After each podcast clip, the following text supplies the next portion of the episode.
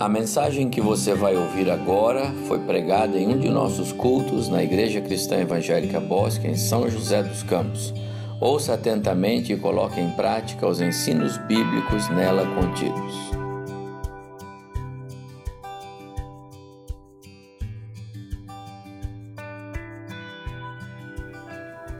Preciosidades na vida da igreja, não é? Seja realmente a gente ver as nossas crianças aqui, não é? Não só porque uma igreja que tem crianças tem o amanhã, né? Tem o amanhã já. As crianças são o nosso amanhã, com certeza.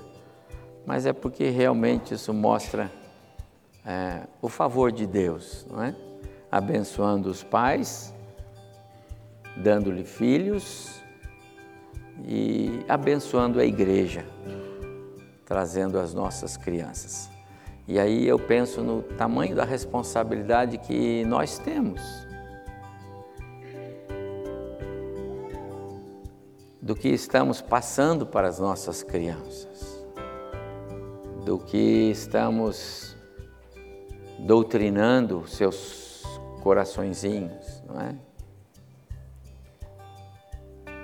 Talvez não tenha ministério mais é, sério do que este, pais crentes é, educando seus filhos nos caminhos do Senhor. Tomara Deus, é, Ele nos dê sempre muita sabedoria para cumprirmos com excelência esse nosso papel. Eu disse aos irmãos durante a semana e fiz alguns comentários aí que depois de estudarmos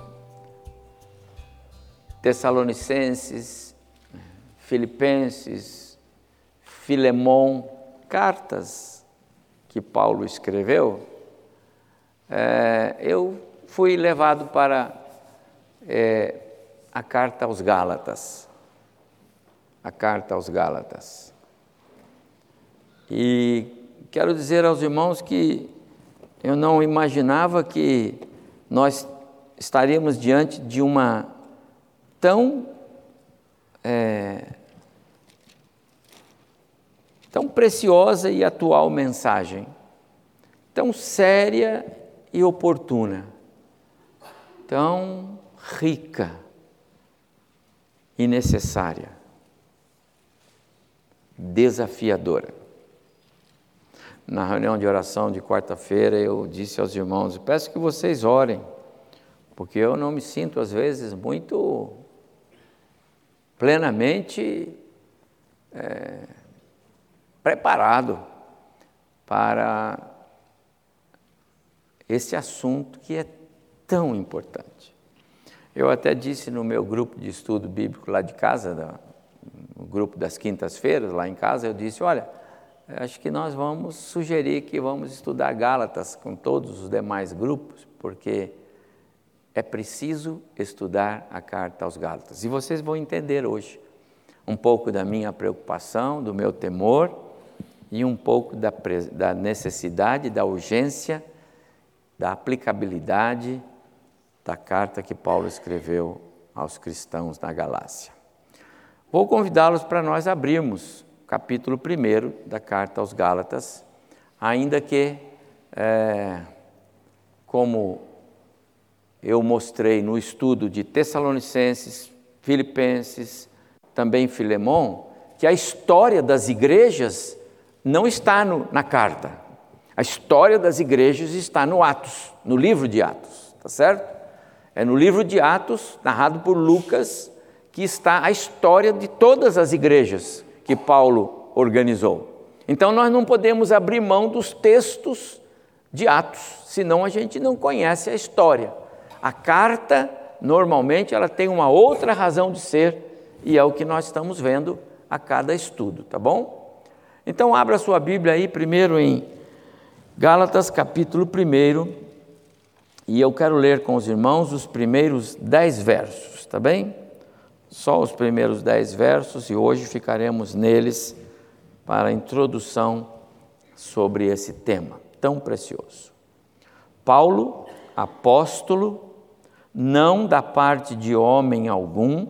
Ah, peço aos irmãos que prestem bastante atenção, eu vou começar de novo. Nesses primeiros dez versos, você não vai ver nenhum tipo de elogio, você não vai ver nenhum tipo de saudação aos amados irmãos eleitos, não tem isso. Parece que não tem nenhum daqueles daquelas expressões carinhosas de Paulo nas cartas que ele escreve, não é? Ele, ele é. Você vai ver pela leitura ah, o teor da carta, ele é um pouco distinto de todas as outras cartas que Paulo escreveu. De novo, ele começa defendendo que ele não é apóstolo porque algum homem fez. Preste atenção nisso. Paulo, apóstolo, não da parte de homens, nem por intermédio de homem algum, mas por Jesus Cristo e por Deus Pai, que o ressuscitou dentre os mortos. E todos os irmãos, meus companheiros, está falando dos que estão com ele, né, em jornadas evangelísticas, lá os companheiros de viagem dele, as igrejas da Galácia. Graça a vós outros e paz da parte de Deus, nosso Senhor, Jesus Cristo, o qual se entregou a si mesmo pelos nossos pecados, para nos desarraigar deste mundo perverso, segundo a vontade de nosso Deus e Pai. A quem seja, está falando ao, ao Deus, a Ele, a quem seja a glória pelos séculos dos séculos. Amém. Saudação dele terminou aí. Ele não deu nenhum bom dia, boa tarde, como vão, todos bem. Está vendo? Agora o verso 6. Admira-me que estáis passando tão depressa daquele que vos chamou na graça de Cristo, está falando de Deus, o Pai, que chamou crentes na graça de Cristo, ou através da graça de Cristo.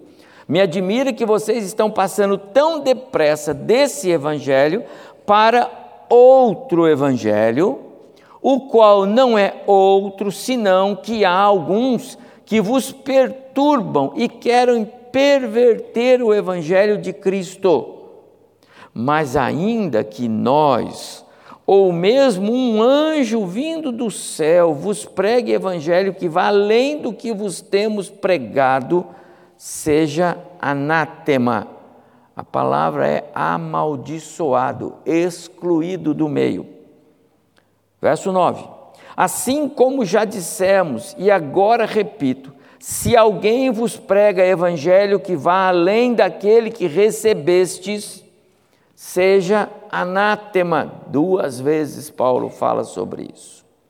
Verso 10: Porventura procuro eu agora o favor dos homens, estou preocupado com o que os homens pensam ou Deus. Ou procuro agradar a homens, se agradasse ainda a homens, não eu seria servo de Cristo. Até o verso 10, que o Senhor abençoe aí o nosso coração nesta reflexão que faremos. Eu quero fazer uma introdução à carta, mostrar um pouco sobre a carta e no final fazer algumas breves é, considerações, tá bem? Um pouco sobre a, a, a igreja em Filipe, em, é, na Galácia, ok? Um pouco sobre as igrejas, não é? Então vamos lá, nosso propósito não é simplesmente estudar a história da igreja, a história das igrejas na Galácia. Não, não é essa não quero que os irmãos saiam daqui aprendendo como foi que as igrejas foram organizadas e isso, que bom, que gostoso saber. Não, naturalmente que nós queremos tirar lições sobre a história das igrejas para as quais Paulo está escrevendo cartas, igrejas que ele mesmo, a maioria delas, foi aquele que organizou, que fundou, tá certo? Ah, a história da igreja, ou das igrejas na Galácia, é, elas acontecem uh, por volta do ano 46 a 48 do primeiro século. E a carta que Paulo escreve é sete ou oito anos depois, porque esta carta ela data próximo do ano 54 uh, ah, também do primeiro século. Se ele teve lá em 46, escreveu em 54, 55, 53, não se tem uma precisão, mas é mais ou menos esse uh, o, o período, tá certo? A Galácia está ali naquela esfera, uh, aliás, a Galácia do Sul, parte sul, não é? Porque a Galácia tem uma, um, um, alcance um pouco maior ali dentro da Ásia Menor, ali a Ásia, não é? é mas Paulo ele se deteve, e aqui nós estamos falando é, da sua primeira viagem missionária. Lembra que ele tem três, nós estamos na primeira. Na primeira viagem missionária, o Paulo ele entra naquela região da, da Ásia, ali por baixo, ah, no primeiro, a primeira barra vermelha que você vê é a cidade de Derbe. E se nós fôssemos olhar agora lá para os capítulos é, 13 e 14 de Atos, nós encontraríamos então é, esses registros de Lucas. Ele passa por Derbe, depois ele sobe um pouquinho, passa por Listra, depois Icônio, e também Antioquia da Psídia. Essas quatro cidades, possivelmente elas, porque não temos registro de outras ali naquela região, mas essas quatro foram visitadas pelo apóstolo Paulo, mais a sua equipe na primeira viagem, e em todas essas cidades ficaram igrejas organizadas, boas igrejas, porque Os registros de Atos dizem que foram constituídos líderes, então uma igreja boa. Não foi um grupo só lá que se reunia numa casa e que não tinha, não, tinha liderança, tinha presbíteros para guiar aquele povo e Paulo deixou as instruções é, é, do Evangelho. E lembra, tudo isso é verbal, ele não tinha ainda ah, é, as, o Novo Testamento, né? nós é que temos, não tinha revistas né, para estudar da, da editora, não tinha a Bíblia do Novo Testamento, tinha a lei do Antigo Testamento, tá certo? Tinha os livros proféticos, tinha todo o Velho Testamento, mas não tinha isso montado, compilado, não tinha as escrituras do Novo, não tinha as cartas que começam a chegar exatamente na necessidade que vai surgindo no meio da igreja. Então, esse é o contexto quando essas, é, essas igrejas nesses lugares vão se formando. Então, Paulo entrou ali, prega o evangelho, então, em Derbe, Listra, Icônio, Antioquia da Psídia, tem as experiências lá, como em todo lugar tem, perseguição, papapá, mas as igrejas ficam bem organizadas e Paulo segue viagem. Paulo era alguém que não parava, ele tinha que anunciar, plantar, falar de Cristo, plantar igrejas. E ele faz isso também nessa primeira viagem dele. Algum tempo depois, e agora então nós estamos lá no ano 54, 55, talvez 53, é, Portanto, sete anos, oito anos depois que essas igrejas já estavam plantadas, caminhando. Algum tempo depois, Paulo então recebe a informação de que as igrejas da Galácia, então a Galácia não é uma igreja, a Gálatas não é uma igreja, então aquelas igrejas ali, aquelas cidades compunham as igrejas da Galácia.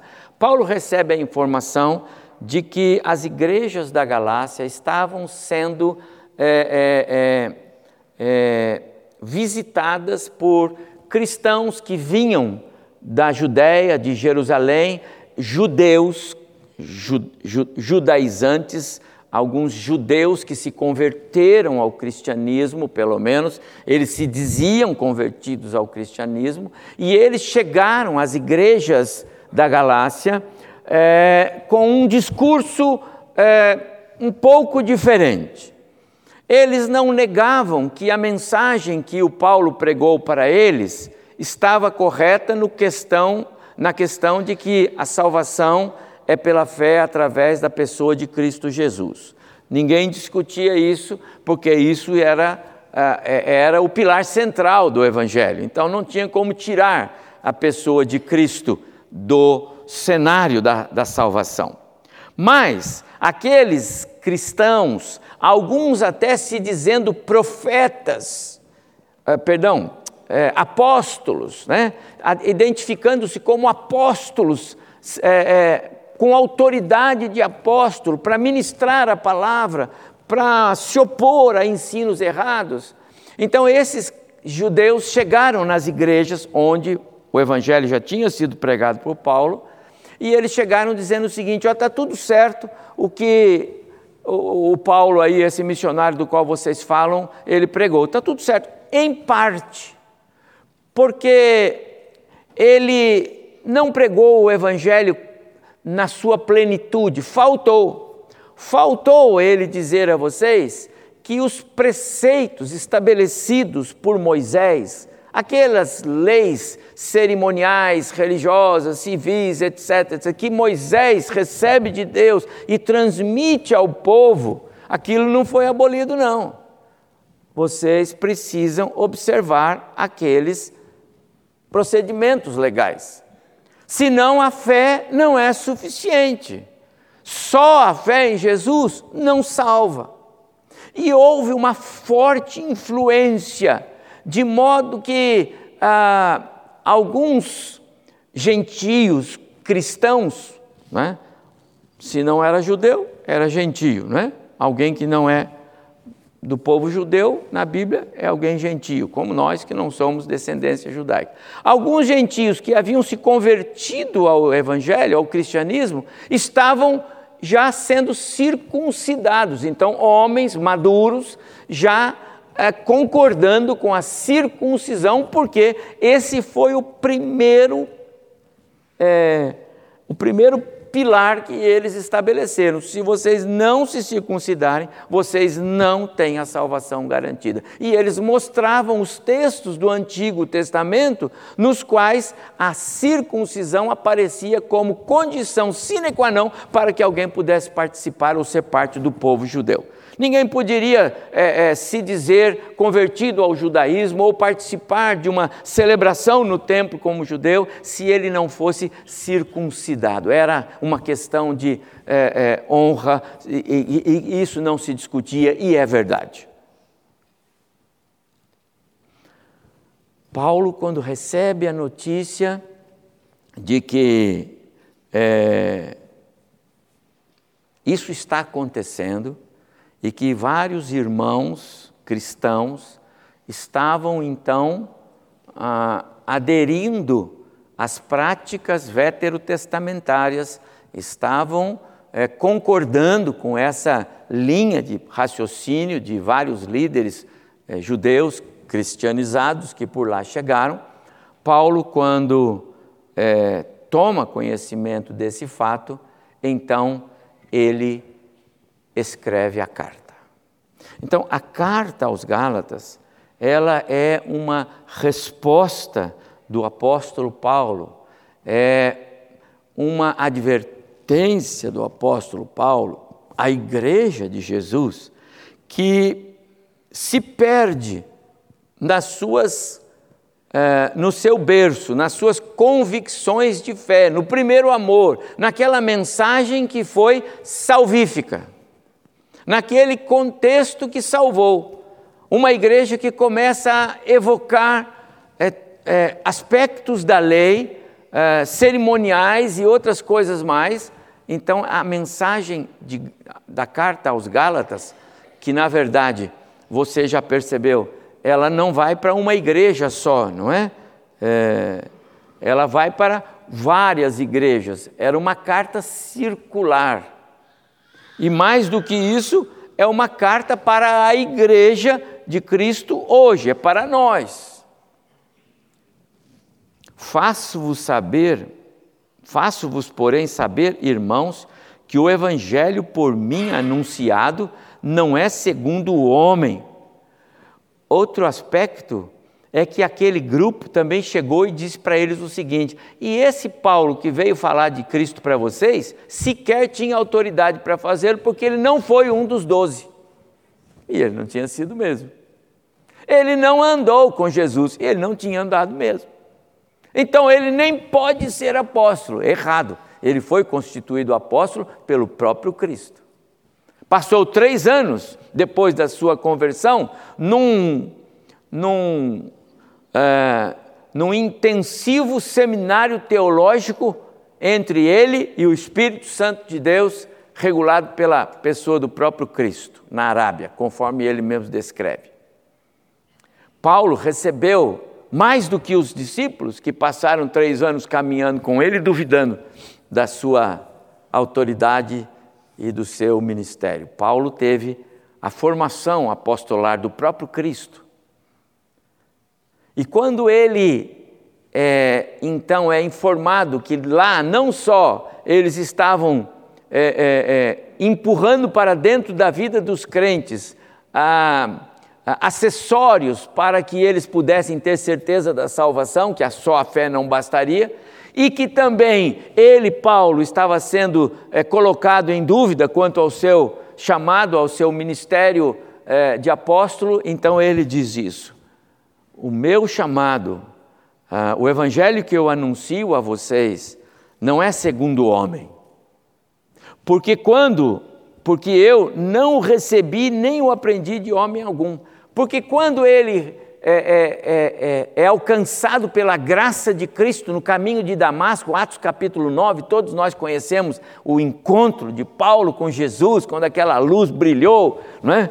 Aquilo é de Paulo, você não precisa disso, não é? Muito embora não está descartado para alguns de nós aqui, se, né? mas Paulo teve um encontro espetacular, extraordinário.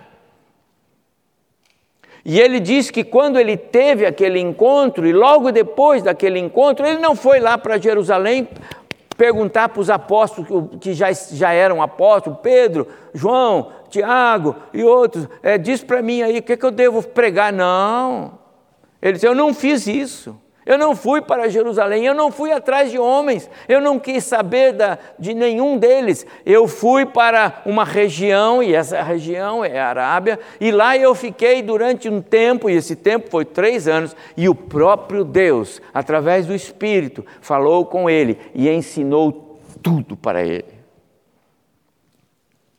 Ninguém escreveu mais um Novo Testamento do que Paulo, são 13 cartas.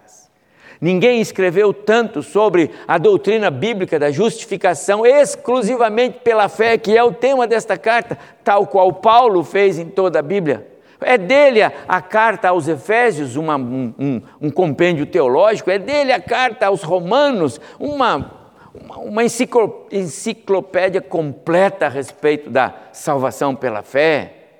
São deles os textos que eh, nós conhecemos sobre escatologia bíblica, Deus falou com Paulo mais do que falou com todos os outros. Paulo estava preparado para as missões que ele realizou. Mas aquele grupo que foi lá desacreditou. Disse: Olha, esse que veio aí nem sequer era apóstolo. Então ele vai dizer isso. Eu não recebi de homem algum, nem aprendi de homem algum, mas mediante a revelação de Jesus Cristo.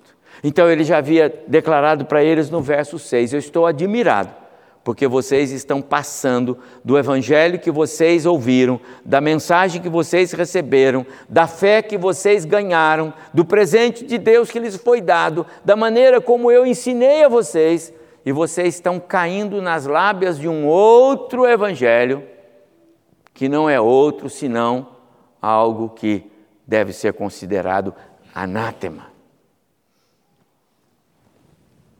Exclui do vosso meio.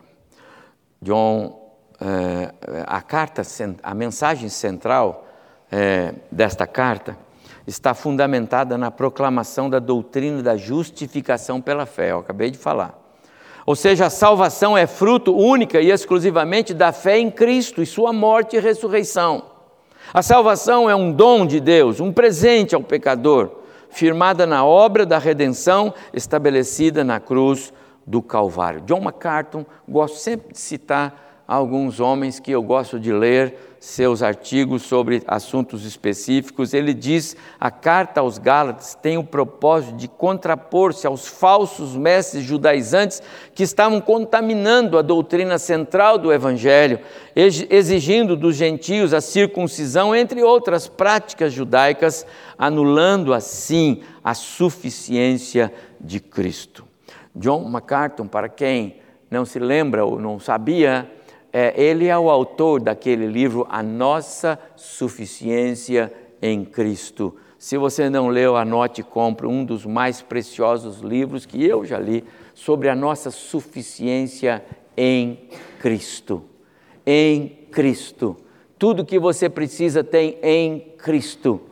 Cristo é mais do que suficiente para nos salvar e nos manter salvos. Então, Paulo é, fica indignado, não é? Com aqueles cristãos, indignado com a, a, a, a fragilidade deles de ceder a essas influências que eram é, devastadoras. A, a Igreja de Jesus, meus amados irmãos, muito embora é uma porta aberta e nós fazemos questão de manter a porta aberta, a Igreja de Jesus ela, ela sai com é, folhetos e, e faz questão de entregar a todos, até aqueles que rejeitam e não querem receber, não é? A, a Igreja de Jesus ela, ela abre ah, espaço para é, evangelização e para missões. É, é, em todos os cantos. Né? Nós apoiamos, patrocinamos, sustentamos missionários, portanto, somos missionários com eles, nos quatro cantos do globo terrestre.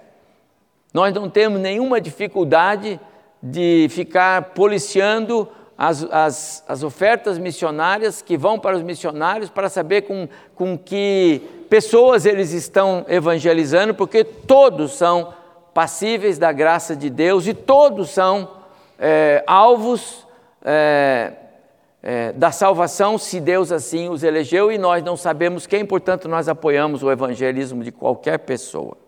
Qualquer pessoa. Qualquer pessoa.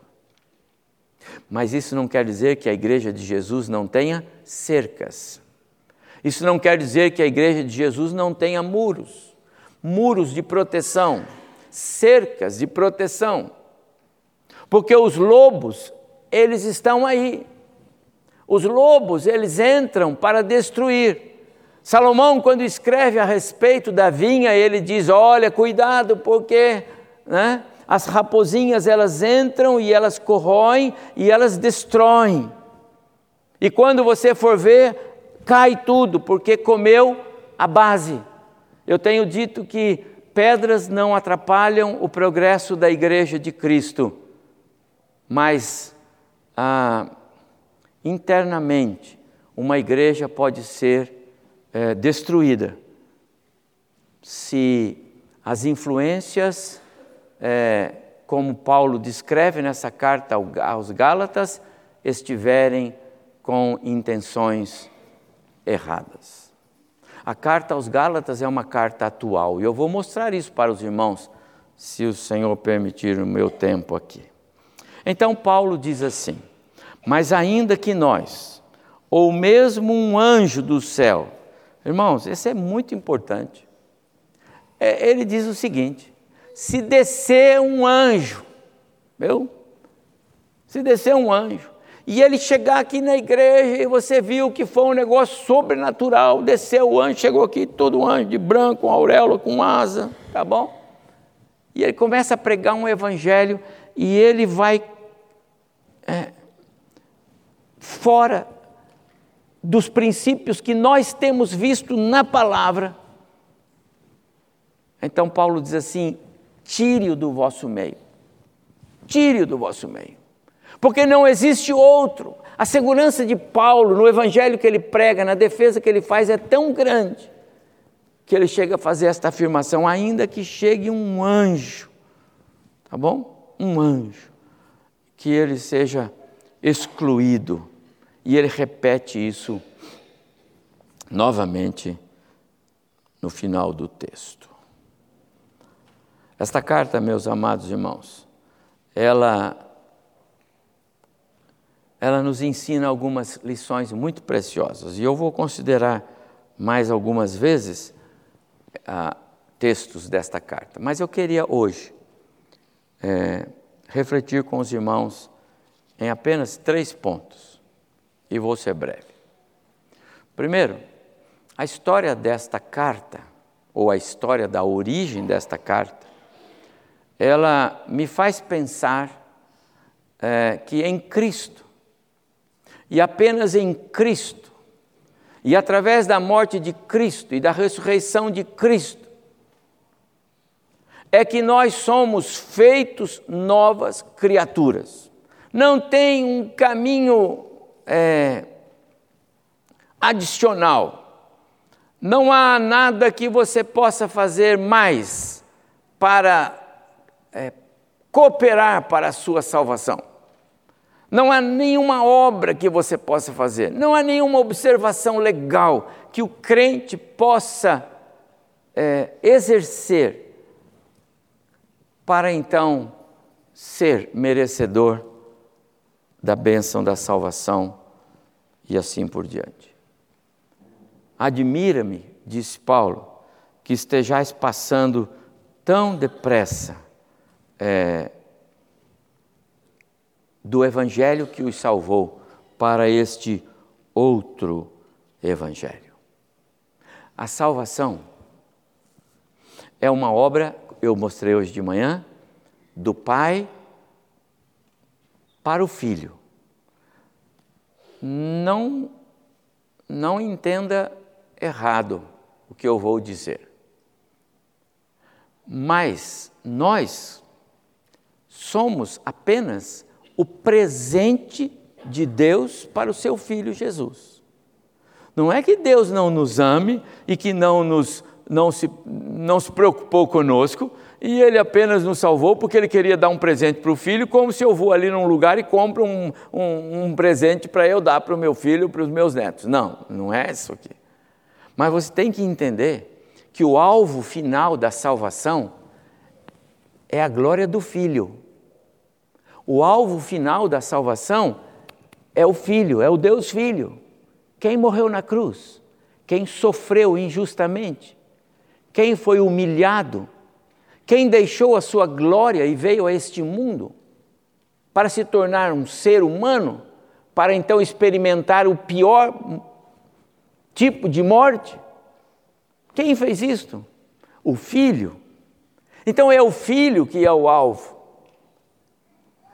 Então a salvação é um presente do Deus Pai ao Deus Filho.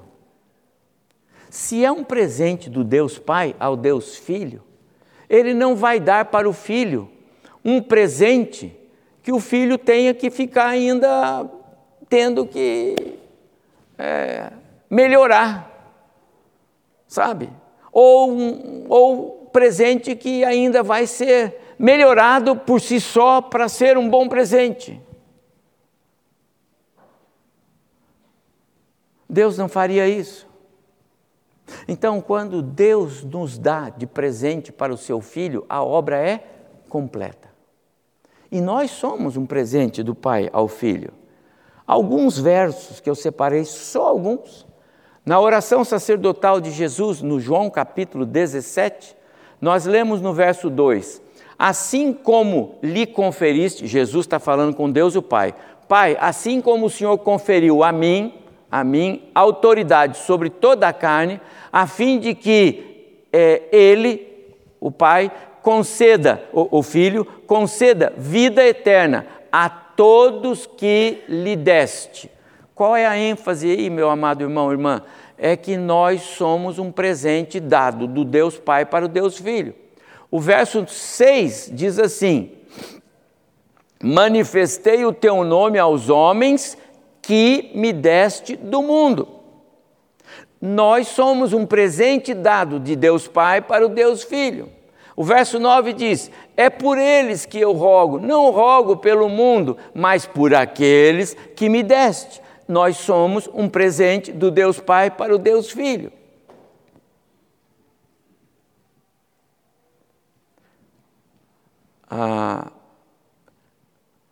Cristo, na cruz, foi plenamente suficiente para a nossa salvação.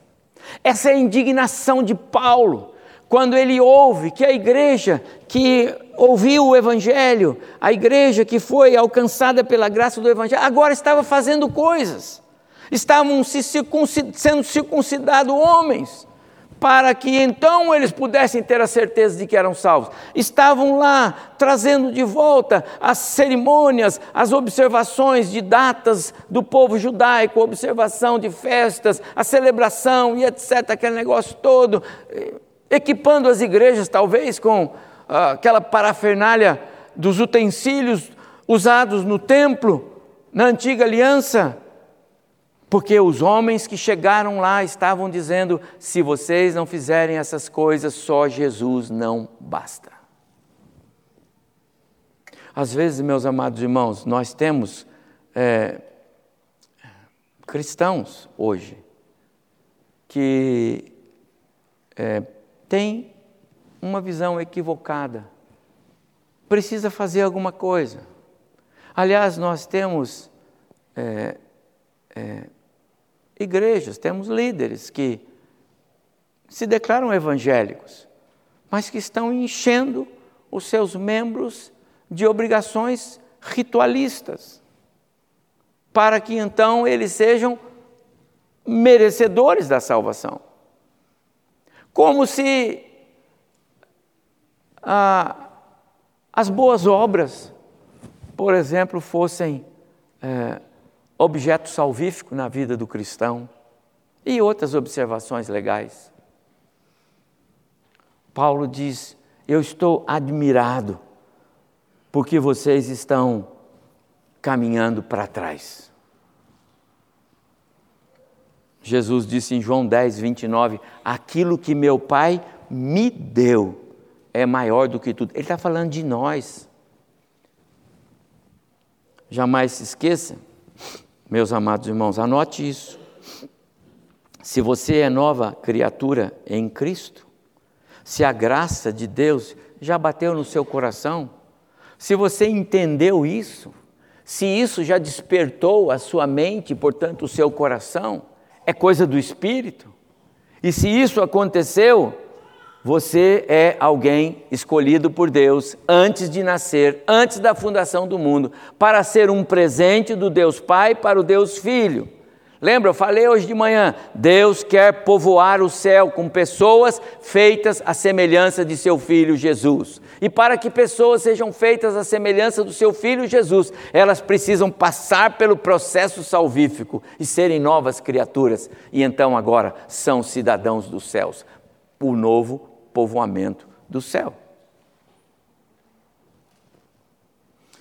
Não foi você quem escolheu Deus, foi Deus quem escolheu você. Terei misericórdia de quem eu quiser ter misericórdia, disse o Senhor para Moisés, e uh, Paulo repete isso aqui em Romanos 9, não é? Eu terei misericórdia de quem eu querer ter. A misericórdia, ela é de Deus. Ele é o Deus de misericórdia. E ele tem misericórdia de quem ele quer ter misericórdia.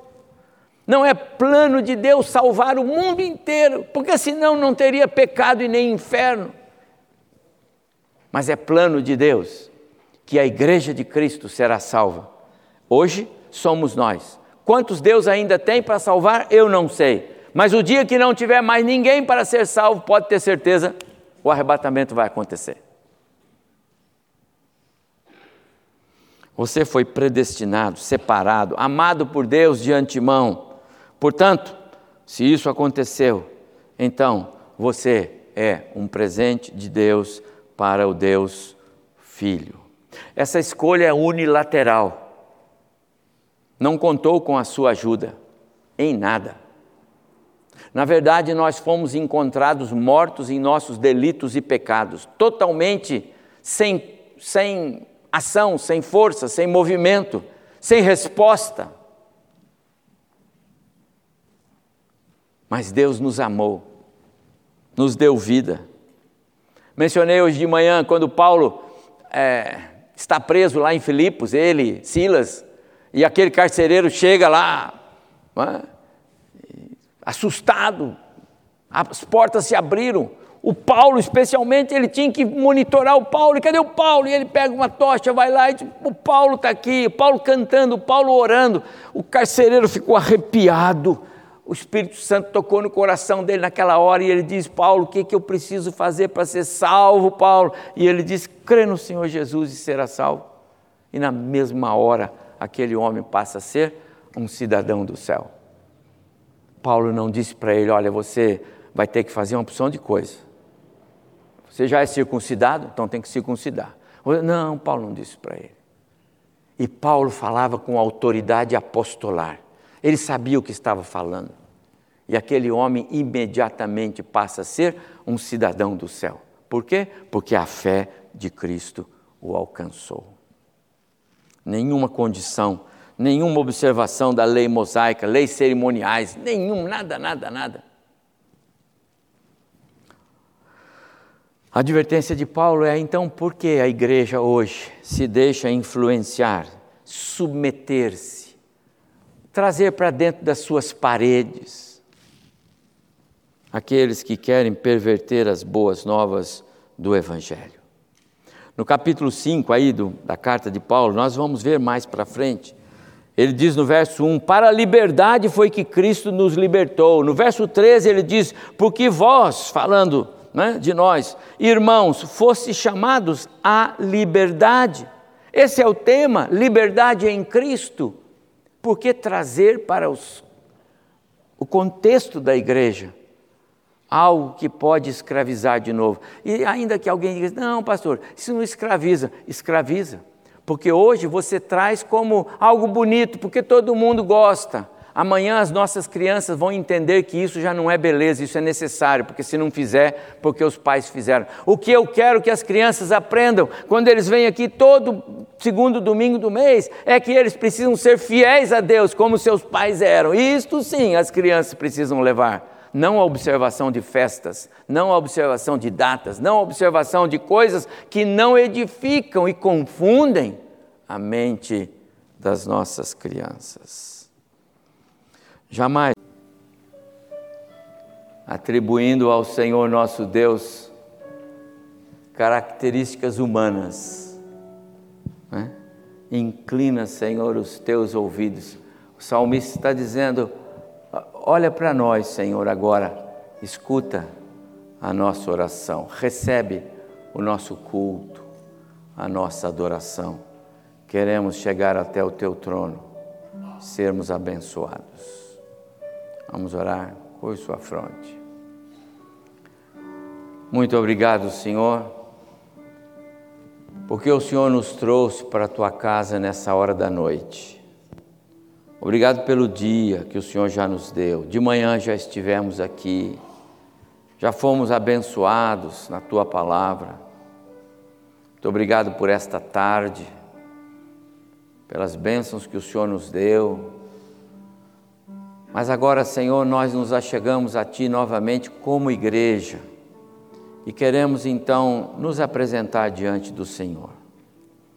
Queremos oferecer a Ti o culto que a nossa alma lhe deve.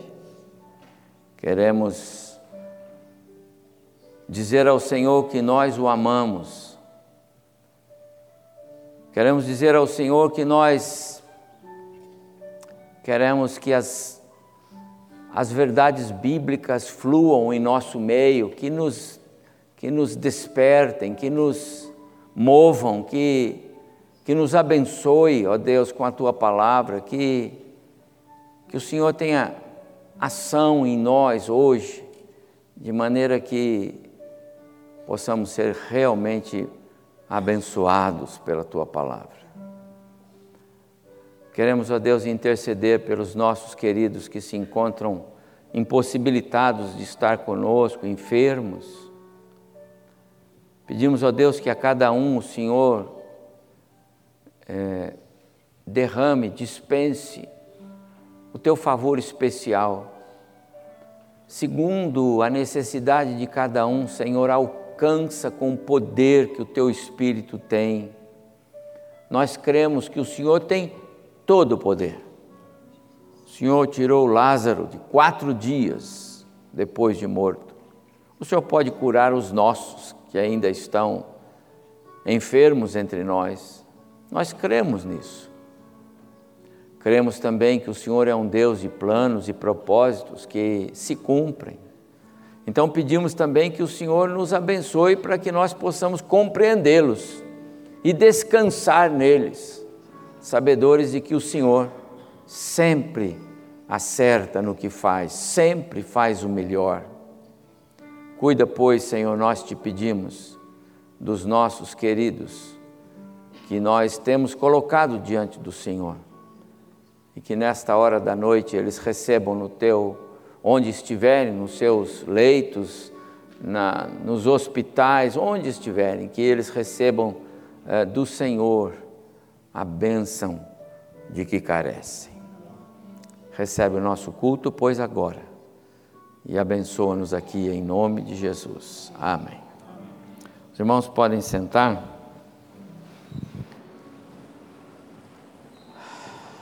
Só lembrar a igreja que nós continuamos orando, intercedendo pelos nossos queridos, tá bom? É... Lembre-se de orar pelo diácono Renato. Uh, Renato continua precisando das nossas orações, continua aí com uh, necessidades de cuidados médicos muito especiais. É, esta semana o presbítero Zé Carlos esteve com ele em São Paulo, deve voltar nesta semana e, e nós temos colocado o Renato sempre nas nossas orações, peço que os irmãos façam isso também.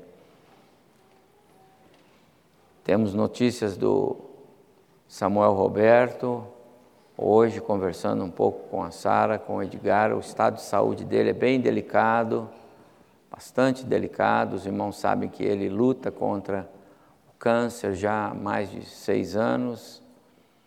E essa infecção pela qual nós temos orado tem impedido o tratamento do câncer, o que traz complicações.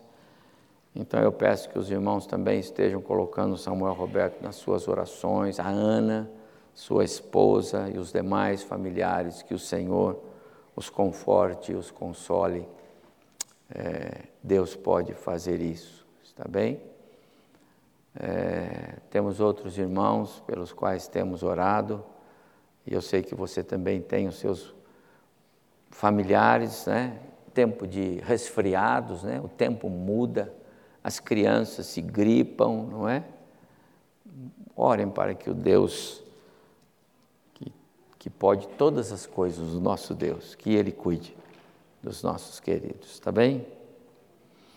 Quero lembrar a igreja de alguns eventos que temos nesta próxima semana. Então, no próximo sábado, nós teremos o jantar, é isso?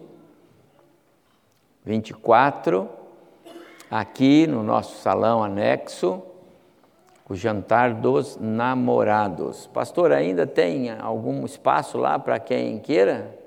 Tem? Pequenos espaços, tá bom.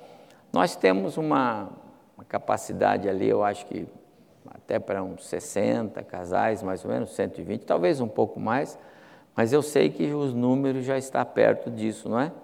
Então, se você ainda não fez a sua inscrição para o jantar dos namorados, por favor, pode procurar aí a nossa liderança da juventude, é, se informe, faça a sua inscrição. Próximo sábado, venha estar aqui, teremos uma noite muito especial e você aí é nosso convidados sim para participar desse evento, tá bom? Vai ser muito gostoso mesmo. Esses momentos são ótimos para a vida da igreja. E teremos espaço kids para as crianças funcionando ao, ao, durante todo o tempo do jantar, tá bom? Então, você pode trazer aí os pequenos, que o espaço kids está aberto e teremos monitores, então venha estar aí para esse momento, ok? Lembrando agora das atividades de julho, ah, perdão, ainda temos no sábado, dia 24, à tarde, das duas às cinco, um, um evento de professores do Ministério da Infância. Será um tempo muito importante de orientação para professores de berçário e maternal, entre 2 e 14 e 17. Então, professores, auxiliares, eh, por favor, ponha na sua agenda para você não faltar nesse importantíssimo evento que está sendo preparado para você, tá bom? Então, professores, auxiliares, é, cooperadores aí das, da, dessa área do berçário e também uh, maternal, tá bom? Das 14 às 17, você tem um compromisso aqui conosco. E à noite, então, o jantar. Outro anúncio do Ministério da Infância é a nossa escola bíblica de férias que está programada para os dias 12, 13 e 14 de julho. Então, são três tardes, sempre com eventos muito gostosos. É, e eu quero então já pedir aí a vocês que coloquem na sua agenda, vocês que têm filhos, é, sobrinhos que normalmente são trazidos para cá também, e voluntários aí podem se apresentar aí a nossa liderança, pastor Nino e Magner e outros, para somar conosco e nos abençoar nos dias da nossa escola bíblica de férias, tá bom? 12, 13 e 14 de julho, das 14 até as 17h30, como de costume, nos três períodos, tá bem? Ok? Vamos orar com as nossas crianças. Eles têm lá daqui a pouco o seu momento de estudo na sequência deste culto, eles saem para um momento especial de estudo e nós queremos orar com eles. Então, todas as crianças até nove, estou certo disso? Magner? É, nove, podem vir.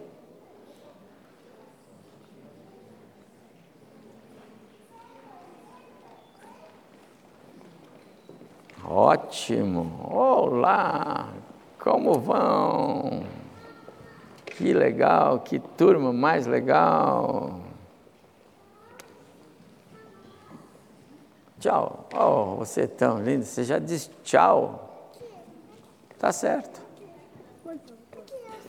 Ah, você trouxe um urso. Legal. Que bom. Vamos orar com elas? Curve sua fronte, por favor.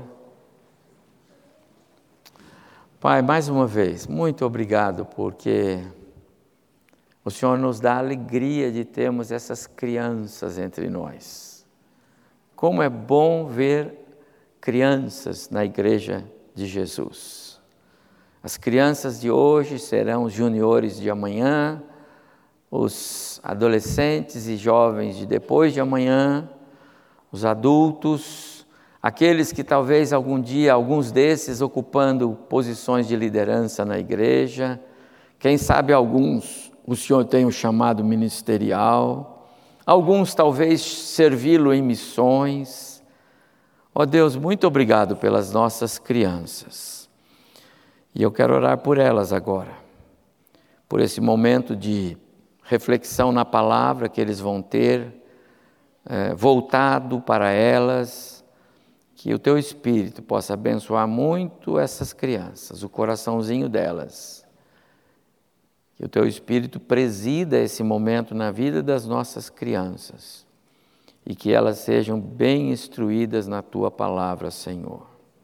Abençoa os professores que vão ministrar a liderança do nosso ministério, que em tudo, a Deus, o teu nome seja honrado e glorificado também ali no momento de estudo bíblico com as nossas crianças. Pedimos também que o Senhor faça isso entre nós aqui. Queremos ser suscetíveis à tua palavra, entender a tua palavra. Nós oramos, portanto, em nome de Jesus. Amém. Pois bem, vocês podem sair por ali, ó, para não passar no frio. Vamos lá, eu te ajudo. Aí a tia ajuda.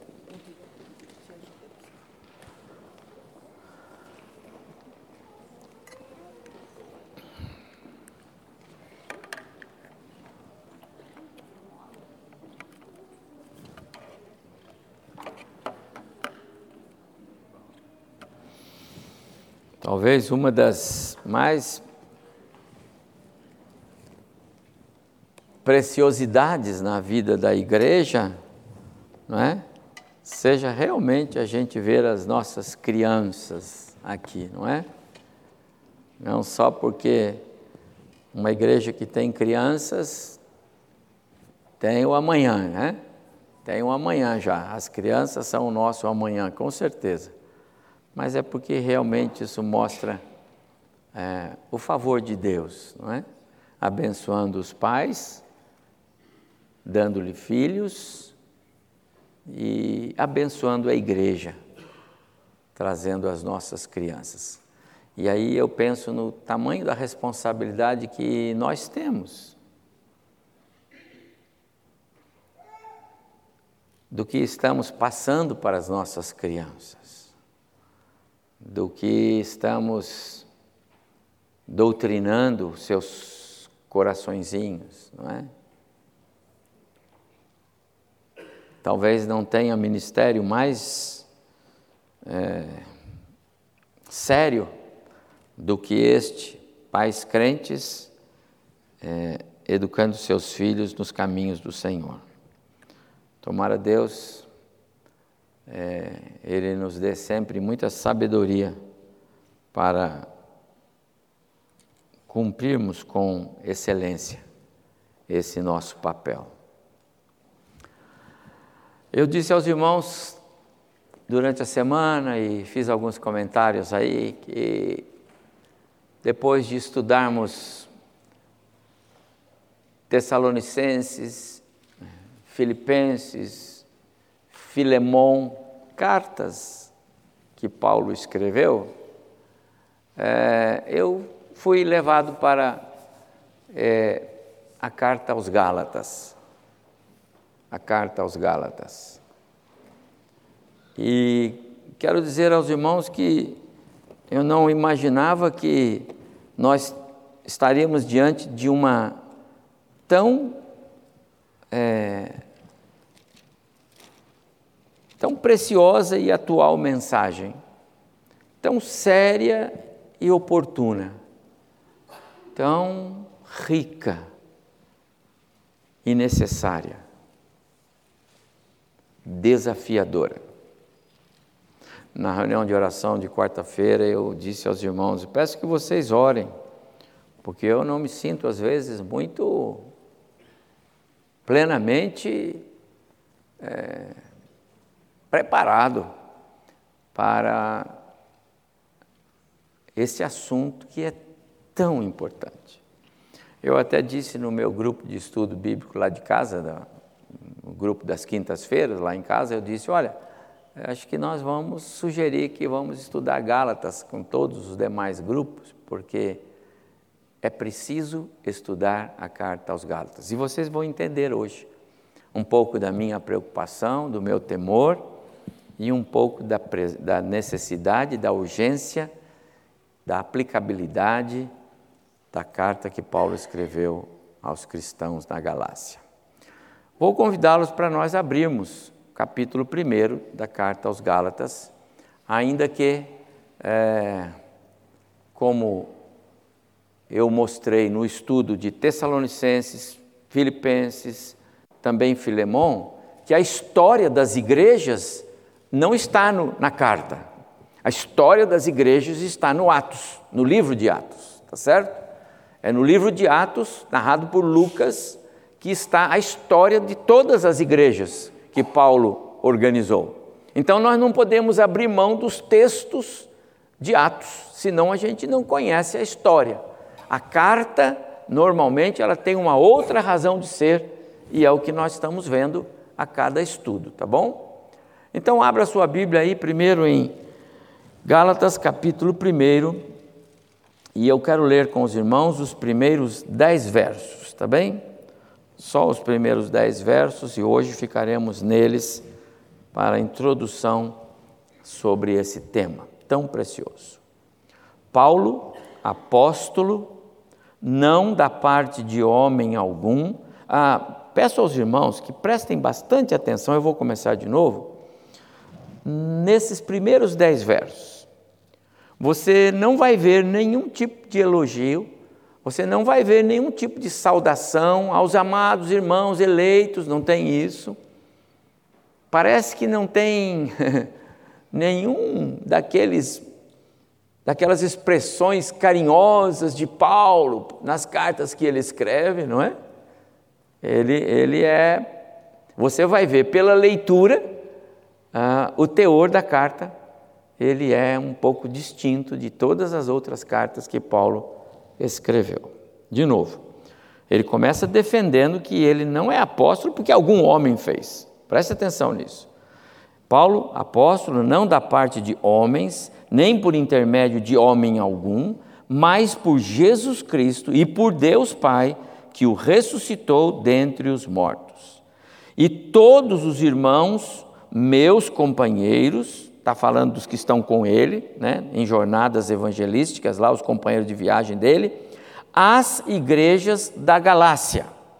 Graça a vós outros e paz da parte de Deus, nosso Senhor, Jesus Cristo, o qual se entregou a si mesmo pelos nossos pecados, para nos desarraigar deste mundo perverso segundo a vontade de nosso Deus e Pai. A quem seja, está falando ao, ao, Deus, a Ele, a quem seja a glória pelos séculos dos séculos. Amém. Saudação dele terminou aí. Ele não deu nenhum bom dia, boa tarde, como vão, todos bem. Está vendo? Agora o verso 6. Admira-me que estáis passando tão depressa daquele que vos chamou na graça de Cristo, está falando de Deus, o Pai, que chamou crentes na graça de Cristo, ou através da graça de Cristo.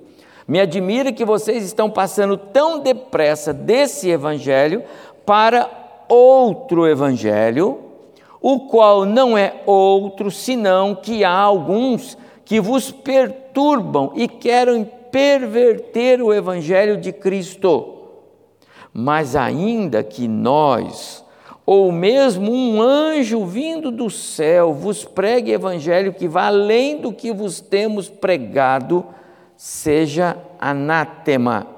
A palavra é amaldiçoado, excluído do meio. Verso 9: Assim como já dissemos, e agora repito, se alguém vos prega evangelho que vá além daquele que recebestes, seja anátema. Duas vezes Paulo fala sobre isso. Verso 10: Porventura procuro eu agora o favor dos homens, estou preocupado com o que os homens pensam? Ou Deus? Ou procuro agradar a homens?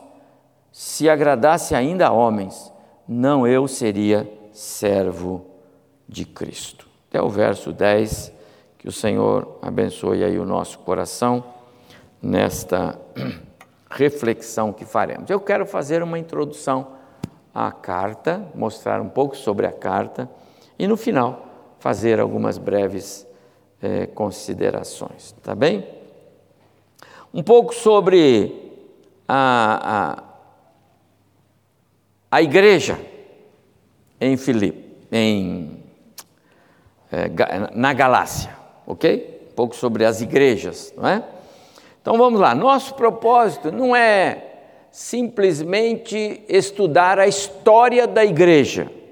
a história das igrejas na Galácia. Não, não é essa. Não quero que os irmãos saiam daqui aprendendo como foi que as igrejas foram organizadas e isso, que bom, que gostoso saber. Não, naturalmente que nós queremos tirar lições sobre a história das igrejas para as quais Paulo está escrevendo cartas, igrejas que ele mesmo, a maioria delas, foi aquele que organizou, que fundou, tá certo? A, a história da igreja, ou das igrejas na Galácia, é, elas acontecem uh, por volta do ano 46 a 48 do primeiro século. E a carta que Paulo escreve é sete ou oito anos depois, porque esta carta ela data próximo do ano 54 uh, também do primeiro século. Se ele teve lá em 46, escreveu em 54, 55, 53, não se tem uma precisão, mas é mais ou menos esse uh, o, o período, tá certo? A Galácia está ali naquela esfera, uh, aliás, a Galácia do Sul, parte sul, não é? Porque a Galácia tem uma, um alcance um pouco maior ali dentro da Ásia Menor, ali a Ásia, não é? é mas Paulo ele se deteve, e aqui nós estamos falando é, da sua primeira viagem missionária. Lembra que ele tem três, nós estamos na primeira.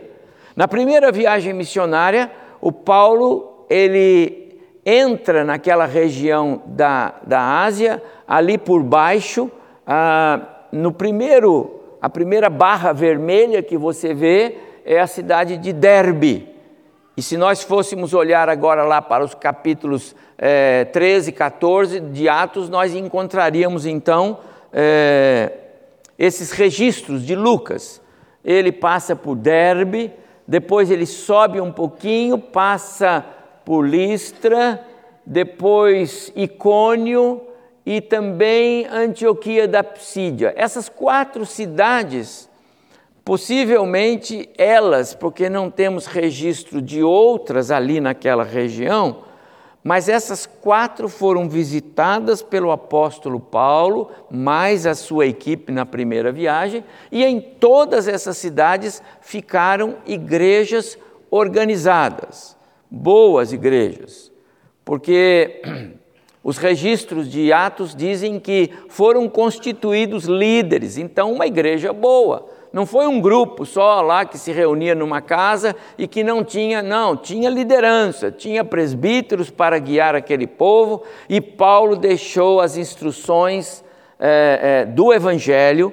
E lembra, tudo isso é verbal, ele não tinha ainda ah, é, o Novo Testamento, né? nós é que temos, não tinha revistas né, para estudar da, da editora, não tinha a Bíblia do Novo Testamento, tinha a lei do Antigo Testamento, tá certo? Tinha os livros proféticos, tinha todo o Velho Testamento, mas não tinha isso montado, compilado, não tinha as escrituras do Novo, não tinha as cartas que começam a chegar exatamente na necessidade que vai surgindo no meio da igreja. Então, esse é o contexto quando essas, é, essas igrejas nesses lugares vão se formando. Então, Paulo entrou ali, prega o evangelho, então, em Derbe, Listra, Icônio, Antioquia da Psídia, tem as experiências lá, como em todo lugar tem, perseguição, papapá, mas as igrejas ficam bem organizadas e Paulo segue viagem. Paulo era alguém que não parava, ele tinha que anunciar, plantar, falar de Cristo, plantar igrejas. E ele faz isso também nessa primeira viagem dele. Algum tempo depois, e agora então nós estamos lá no ano 54, 55, talvez 53, é, Portanto, sete anos, oito anos depois que essas igrejas já estavam plantadas, caminhando. Algum tempo depois, Paulo então recebe a informação de que as igrejas da Galácia, então a Galácia não é uma igreja, Gálatas não é uma igreja, então aquelas igrejas ali, aquelas cidades compunham as igrejas da Galácia.